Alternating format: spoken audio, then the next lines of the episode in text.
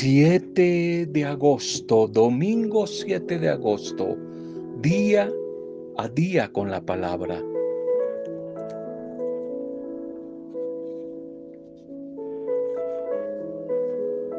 Por la fe, Dios puede sanar un corazón destrozado, pero para ello necesita solamente todos los pedazos, todos los pedazos de ese corazón destrozado y herido.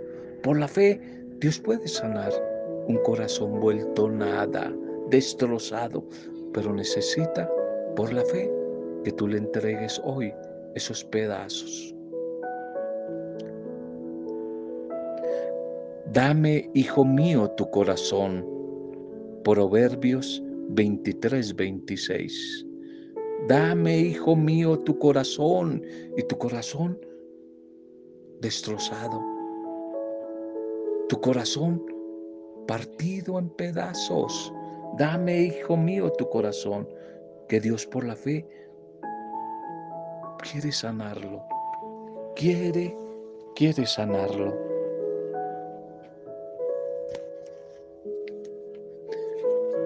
Un saludo especial y bendiciones a tu vida en este domingo, domingo día del encuentro con el Señor, día del encuentro con la familia, día del encuentro comunitario, día del reposo, día del descanso.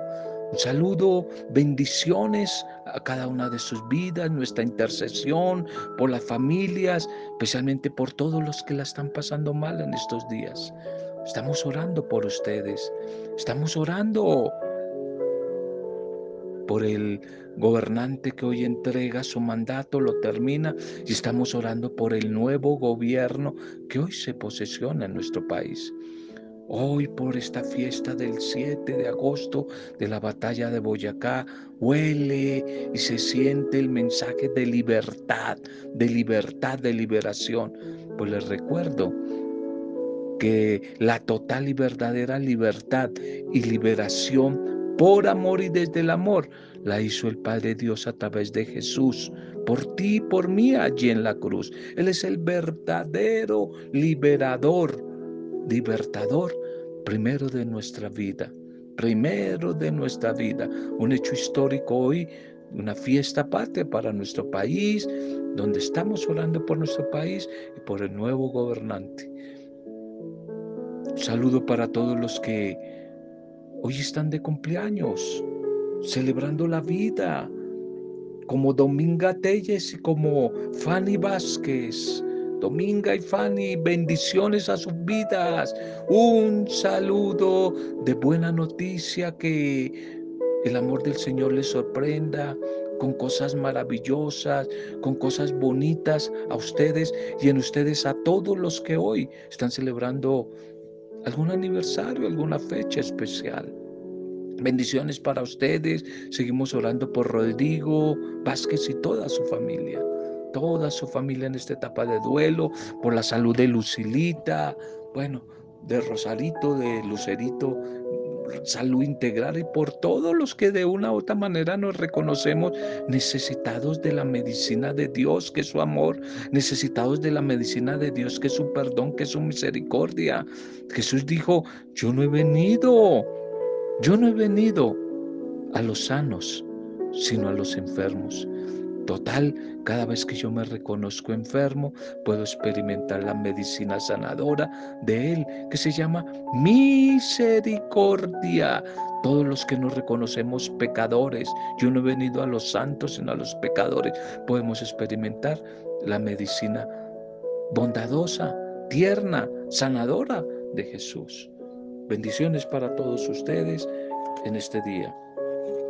Pan o piedra, segundo mensaje, pan o piedra. ¿Qué damos nosotros? Pan o piedra. Evangelio de Mateo 7, 9. ¿Qué hombre entre ustedes que si su hijo le pide pan, le da una piedra y que si le pide un pescado, le da un escorpión? Pan o piedra. No hay padre amoroso que le dé una piedra o una serpiente a su hija, a su hijo hambriento, cuando éste le pide un trozo de pan o un trozo de carne, de pescado. Y el Señor Jesús usó como lo absurdo de esta analogía en el capítulo 7 de Mateo para intentar como subrayar la prontitud del Padre misericordioso para dar siempre buenas cosas. ¿Qué es lo que da el Padre? Buenas cosas, lo mejor a todos sus hijos cuando ellos se la piden. Este buen Padre Dios quería que sus hijos tuvieran completa confianza en la provisión del Padre para sus diferentes necesidades de la vida. Y sin embargo, a veces puede parecer como si el Señor nos hubiera dado más bien piedras en vez de pan, pero en su sabiduría, en realidad, en su generosidad, e, Él siempre está obrando a través de nuestras circunstancias para darnos siempre algo mucho mejor, mucho mejor de lo que le pedimos. Me ha gustado mucho como unas frases, como una, una poesía que algunos se la atribuyen a Teresa de Jesús, otros a San Juan de la Cruz. Me ha gustado mucho desde hace varios años que por ahí la, la, la, la, he orado, la he meditado y que por ahí aparecen en muchas partes, en Logan, en muchos afiches. Y dice así, yo pedí salud para hacer cosas mayores pero recibí enfermedad para que hiciera cosas mejores. Pedí a Dios fortaleza para lograr cosas, pero fui hecho débil para que aprendiera a obedecer. Pedí prosperidad y riquezas para ser feliz, y en cambio me dieron pobreza para que fuera sabio. Pedí poder y alabanza de los hombres, y en cambio recibí para que sintiera mi necesidad de Dios. Pedí todas las cosas para disfrutar la vida y recibí la vida para que pudiera disfrutar todas las cosas. No recibí nada de lo que pedí, sino todo lo que esperaba. A pesar de mí mismo, mis oraciones fueron contestadas y soy entre todas las mujeres y los hombres el más ricamente bendecido. Sí, Dios siempre nos da lo que es mejor para nosotros. Puede que nosotros pidamos mal, no sepamos pedir. Pueda que pidamos mal, pero Dios siempre contesta bien. Dios siempre, siempre contesta Bien.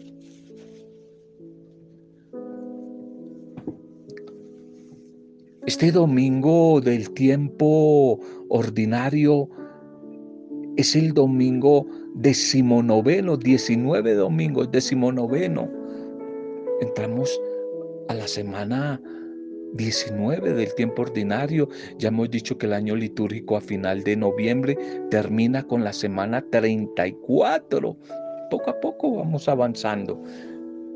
Y hoy el Señor nos va a inquietar preguntándonos dónde está nuestro tesoro. Porque allí donde está nuestro tesoro, allí va a estar nuestro corazón. Está nuestro corazón. Hoy en este día patrio para nosotros, la batalla del puente de Boyacá, ya lo decíamos, y la iglesia nos invita a la jornada nacional por la obra de Pedro, la obra de San Pedro. Y es un tiempo donde se nos invita a orar por la animación de los líderes misioneros, animación y formación de laicos, seminaristas, sacerdotes religiosos. Y hoy la liturgia nos invita a disponernos para renovar nuestra fe, compartiendo el pan de la vida, el pan de la palabra desde la Eucaristía, compartiendo el pan de la fraternidad y haciendo comunidad con nuestros hermanos, podamos dar un testimonio eficaz de esa fe que decimos tener. Hoy la primera lectura nos va a recordar que debemos recurrir a la memoria para reconocer la presencia liberadora de Dios, porque siempre tenemos la posibilidad de caer en la esclavitud del, del pecado. Eso nos va a hablar un libro de sapiencial, el libro de la sabiduría. La segunda lectura que es la carta a los hebreos nos va a invitar a confiar en las promesas de Dios, aunque como Abraham en la primera lectura, muchas veces sintamos que no sabemos por dónde nos lleva el Señor. Y en el Evangelio, la palabra nos va a insistir en que la memoria y la confianza hacen posible que fortalezcamos en nuestra fe, estando siempre atentos, vigilantes, con una actitud de desprendimiento frente a lo material y frente a todo tipo de esclavitud que nos quiera impedir encontrarnos con el Señor. Porque donde está tu tesoro, allí estará tu corazón. Que ojalá este día, esta semana y este mes que todavía lo estamos comenzando, sea propicio para que día a día podamos descubrir la presencia de Dios y de esta manera podamos atesorar su misericordia, esa misericordia que va a fortalecer nuestra fe. Vámonos pues entonces al tema.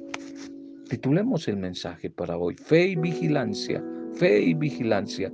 La primera lectura del libro de la sabiduría 18, 6, 9. Con lo que castigaste a los adversarios, nos glorificaste a nosotros llamándonos a ti. La noche de la liberación les fue pronunciado a nuestros antepasados para que sabiendo con certeza en qué promesas creían y tuvieran buen ánimo.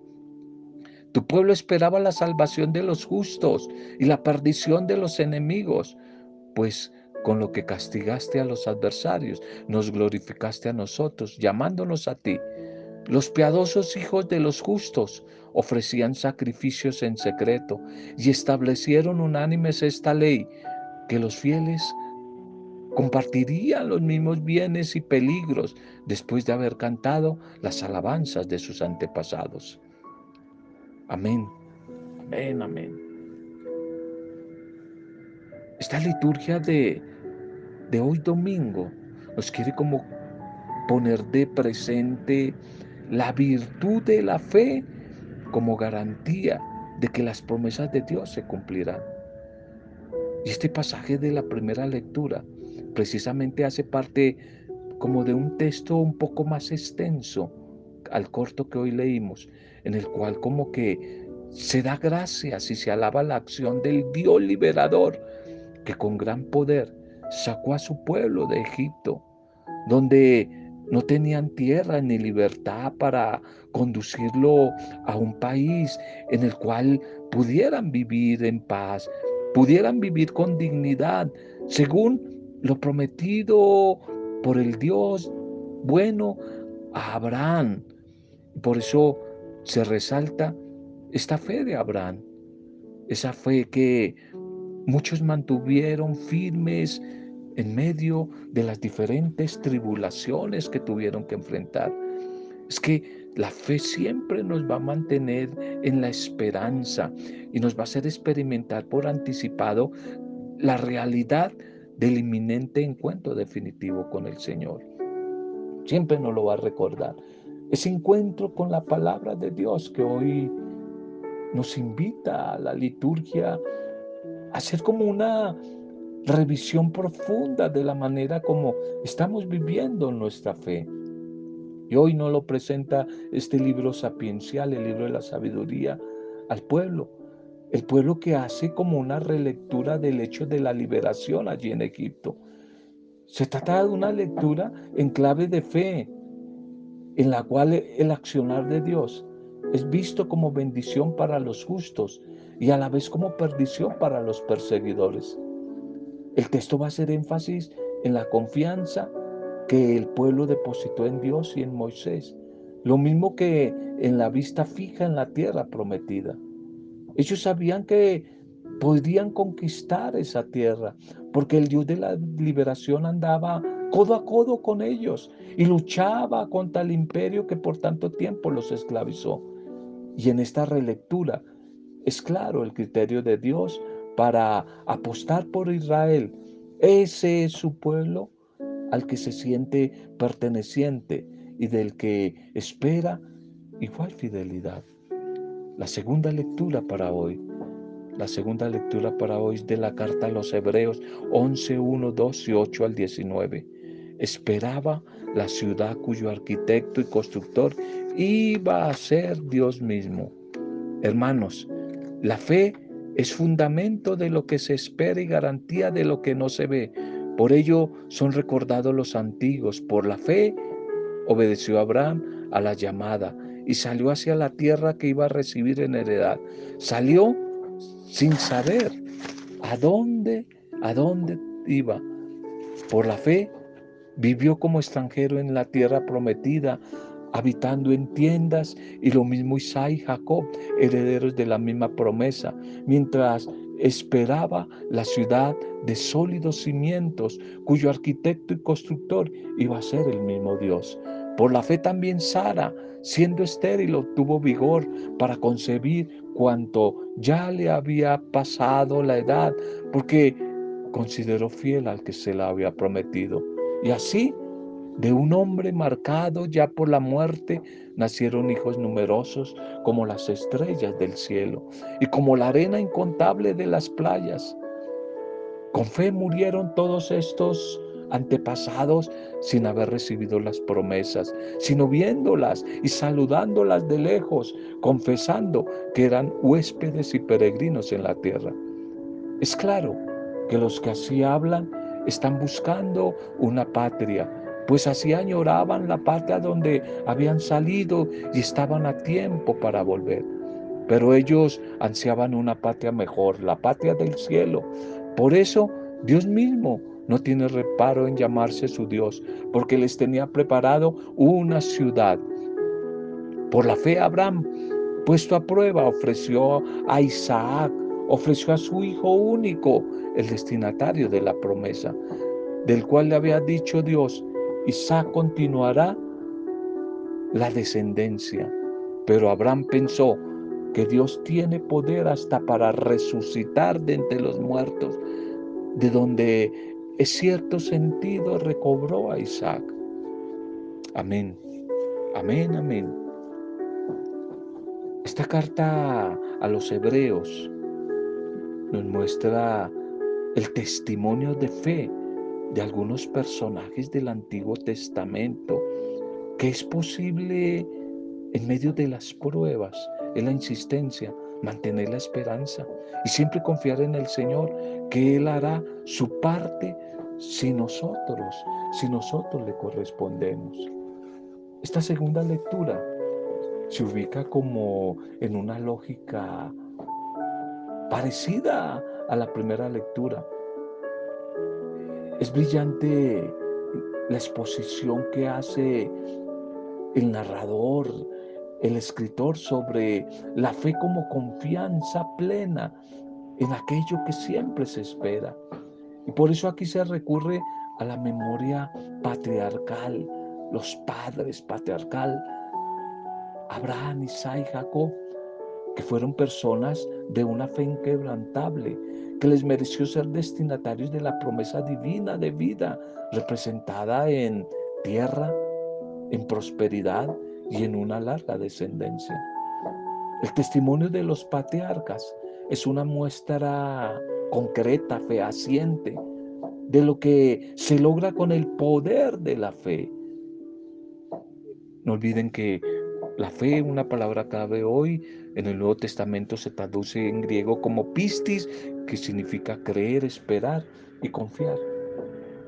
Estos personajes del Antiguo Testamento nunca duraron de las promesas, de los mandatos del Señor, que siempre se cumplirían. Pero ahora bien, todos estos personajes, de una u otra manera, confiaron, se entregaron sin reparos al anuncio profético y liberador en contra de muchos poderes terrenos de tipo social, de tipo político, económico, cultural y aún religioso, que eran contrarios al mandato, a la promesa del Dios Yahvé, el Dios de la vida. Viene el Evangelio para hoy, Lucas 12, 32, 48. Lo mismo ustedes estén siempre preparados. Por aquel tiempo dijo Jesús a sus discípulos, no tema, pequeño rebaño mío, porque su Padre ha tenido a bien darles el reino. Vendan sus bienes y den limosna, hágase en bolsas que no se estropeen, y un tesoro inagotable en el cielo, a donde no se acerquen los ladrones, ni roe la polilla, porque donde está su tesoro, allí también estará su corazón. Tengan siempre ceñida su cintura y encendidas las lámparas. Ustedes estén como los hombres que aguardan a que su Señor vuelva de la boda para abrirle apenas venga y ya me toque a la puerta. Bienaventurados aquellos criados a quienes el Señor al llegar los encuentre en vela. En verdad yo les digo que se ceñirá, los hará sentar a la mesa y acercándose les irá sirviendo. Y si llega a la segunda vigilia o a la tercera y los encuentra así, Felices, bienaventurados ellos, comprendan que si supiera el dueño de casa a qué hora viene el ladrón, velaría y no le dejaría abrir un boquete en casa. Lo mismo ustedes, estén siempre preparados, porque a la hora que menos piensen viene el Hijo del Hombre. Y Pedro le dijo, Señor, ¿dices esta parábola por nosotros o por todos? Y el Señor dijo, ¿Quién es el administrador fiel y prudente a quien el Señor pondrá al frente de su servidumbre para que reparta la ración de alimentos a sus horas? Bienaventurado aquel criado a quien su Señor al llegar lo encuentra portándose así. En verdad, en verdad yo les digo que lo pondrá al frente de todos sus bienes. Pero si aquel criado dijere para sus adentros, mi señor tarda en llegar y empieza a pegarle a los criados y criadas, a comer y beber, emborracharse, vendrá el señor de ese criado el día que no esperaba y a la hora que no sabe y lo castigará con rigor. Y le hará compartir la suerte de los que no son fieles. El criado que conociendo la voluntad de su señor, no se prepara ni obra de acuerdo con su voluntad, recibirá muchos azotes.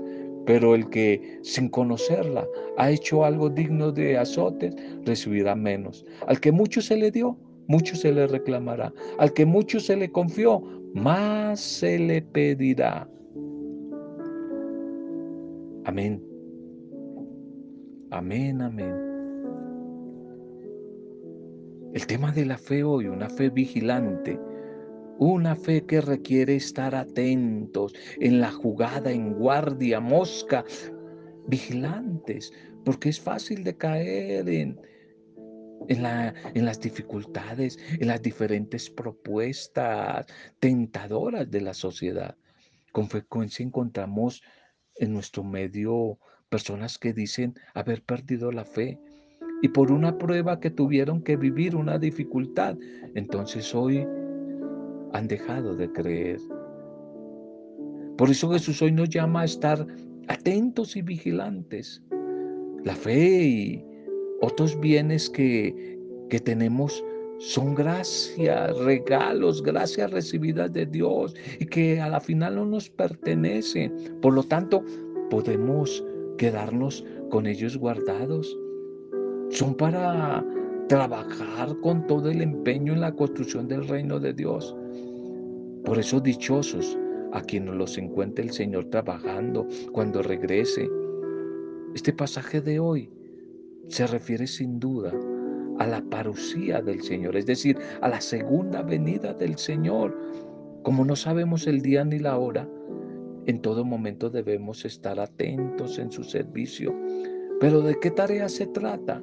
Cada quien sabe cuáles son sus responsabilidades y al frente de quién está los servidores desde sus diferentes carismas, ministerios de en la iglesia, los gobernantes al frente de su pueblo, los padres de familia ante sus hijos, los educadores frente a sus alumnos, etcétera. A todos se nos ha encomendado algo, una tarea, una misión.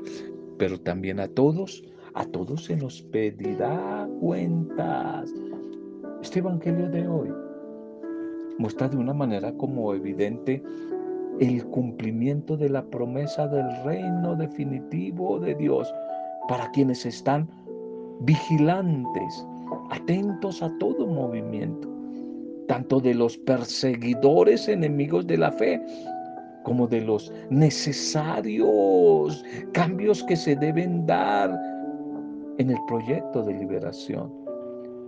Tal vez, si bien es cierto que el texto se expresa en un lenguaje escatológico, es decir, la escatología, lo hemos dicho, es como una rama que se preocupa del futuro, escatón, el futuro, los días venideros está también orientado de una u otra manera hacia el final de los tiempos. A veces parecería dar como la impresión de que la recompensa por la fidelidad y la vigilancia al discipulado, al mensaje de la fe, acontecerá en una mañana que cuesta mucho definir. Por eso quizás es importante precisar algunos elementos que hacen más abarcable, más explicativo el cumplimiento de la promesa. En primer lugar, Jesús se refiere a la comunidad de manera muy afectiva, muy fraterna. Qué lindo, qué lindo esa palabra. Pequeño rebaño. Se refiere el Señor como mi pequeño rebaño y seguidamente les confirma que efectivamente ellos son destinatarios de los tesoros del reino. Y sin embargo, un detalle pone novedad en esa promesa. Vendan todo lo que tienen y den limosna. No basta entonces con una vigilancia pasiva. Es necesario un compromiso activo, efectivo, con la transformación de la realidad de, nuestro mundo, de nuestra sociedad, de nuestros semejantes. Se trata entonces de esperar, de esperar en la acción. Solo así se habla el mismo lenguaje del Dios misericordioso, cuando soy capaz de hacer de la fe y del amor, de la caridad, acción, acción, accionar eso. Los que sigue a continuación es como una amplificación de la promesa. A través de una parábola, Jesús confronta. Jesús el Señor eh, confronta a través de la parábola las diferentes mentalidades, pero especialmente las mentalidades confusas de grupos de discípulos que consideran que ellos serán los privilegiados en el nuevo reino, en el reino futuro. Y por eso Jesús invita a establecer como la proporción entre confines y exigencias. A quien mucho se le ha confiado, entonces dice el Señor, mucho se le exigirá. Confianza y compromiso en lo que Jesús pide a sus seguidores. Y tal vez hoy como ayer, es importante tener en cuenta tres elementos fundamentales inspirados por la palabra del Señor. Primero, primero que todo, confiar plenamente en Dios como Padre y dueño de la vida. Y en un segundo lugar, acompañar la fe con un compromiso efectivo, activo, en la lucha contra todo tipo de injusticia, de esclavitud. Y finalmente, mantenernos siempre despiertos, vigilantes ante un mundo hostil que suele tener cambios vertiginosos y que por lo tanto exige una constante recreación de nuestro compromiso cristiano. Preguntémonos hoy, si el Señor me llamara a dar cuentas de mis responsabilidades en este momento, ¿qué tendría para entregarle? ¿Qué tendría? ¿Qué tendría para darle? Gracias Señor por tu bendita palabra, por el mensaje que hoy compartes con nosotros. Te pedimos, Señor, que en tu misericordia nos sigas ayudando a mantenernos vigilantes y atentos para no fijar nuestra mirada en nada que nos aparte de ti. Concédenos una mirada transparente, limpia, para trabajar con generosidad y con entrega de amor misericordioso a tu obra en nuestros hermanos, especialmente los más necesitados, de tal manera, Señor, que podamos servir sin otra motivación que no sea siempre buscar el bien de los demás. Ayúdanos, Señor, Ayúdanos a desterrar de nuestras mentes, de nuestros corazones, de nuestras vidas, esos deseos, esos pensamientos y acciones egoístas. Ayúdanos, Señor, a vivir tu palabra y viviéndola, ser signo de transformación y de bendición para nuestros hermanos. Que a través del mensaje de hoy sean bendecidas las vidas de mujeres, hombres, las familias, los niños, los jóvenes, los abuelos, nuestros adultos mayores. Que sean bendecidos los que como Rodrigo están en una etapa de duelo. Que sean bendecidos los enfermitos. Oramos por la salud de Lucilita, por la salud de Rosarito, de Lucerito, de los que nos piden oración, de los desplazados, desempleados. Oramos por... Eh, el, gobierno, el gobernante saliente y el nuevo gobierno que hoy se posesiona. Oramos, Señor, por nuestro país, para que en ti, a través de tu amor, en tu espíritu, podamos experimentar la verdadera libertad, la verdadera liberación. Y en Dominga Telles y Fanny Vázquez. Oramos por todos los que están de cumpleaños, todos los que cumplieron años a lo largo de la semana que terminó ayer y los que van a cumplir en esta nueva semana que iniciamos hoy y que de antemano colocamos en tus benditas manos.